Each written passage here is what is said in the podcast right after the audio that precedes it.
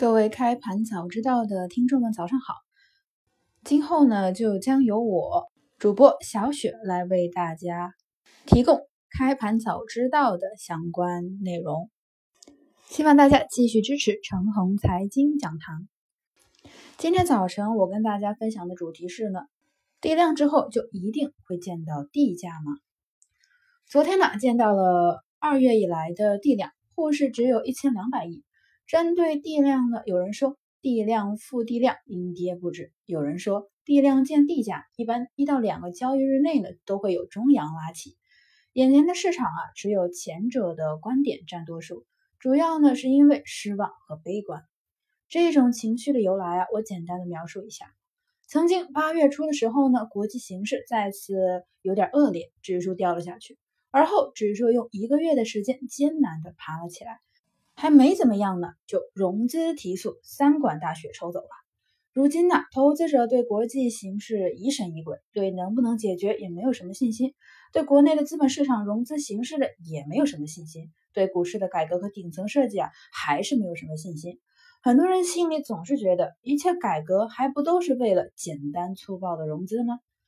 如此的里外不着边，两头悬着，失望的情绪啊，那是难以言表。持有地量地价的观点的人呢是少数，而持有这种观点的人呢，很多都是经历了几轮牛熊，比如见过2005年的股权分置改革和2006年的中国银行上市，当时多数投资者对这些也不是很理解，而经历过2013到2014年的反反复复，但是当时科技股就是牛市，到了如今呢，虽然股市跌宕无常，但是就是相信科技2.0的牛市。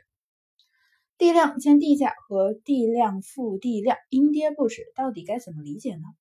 这呀，主要要看股市是处于熊市的阶段呢，还是非熊市阶段。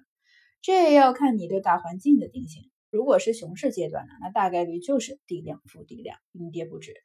个人认为呢，今年初那么一涨，就和二零一三年初那么一涨一样啊，熊市已经结束了，只是牛市还没有来。既然不是熊市，一般来说，当市场量缩到极小的时候，就是阶段性的低点，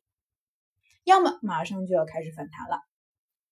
最后啊，我再强调一下我的观点：从今年初开始呢，我看好科技二点零的牛市，这一点啊，时间上基本证明了并没有错。接下来呢，我会继续看好科技二点零的牛市啊，是国内需求和产业需求，而白马股的牛市那是国际资金的追求。添加客服微信 g u s f 六六八八 g u s f 六六八八，他将带您加入陈红财经的 VIP 社群。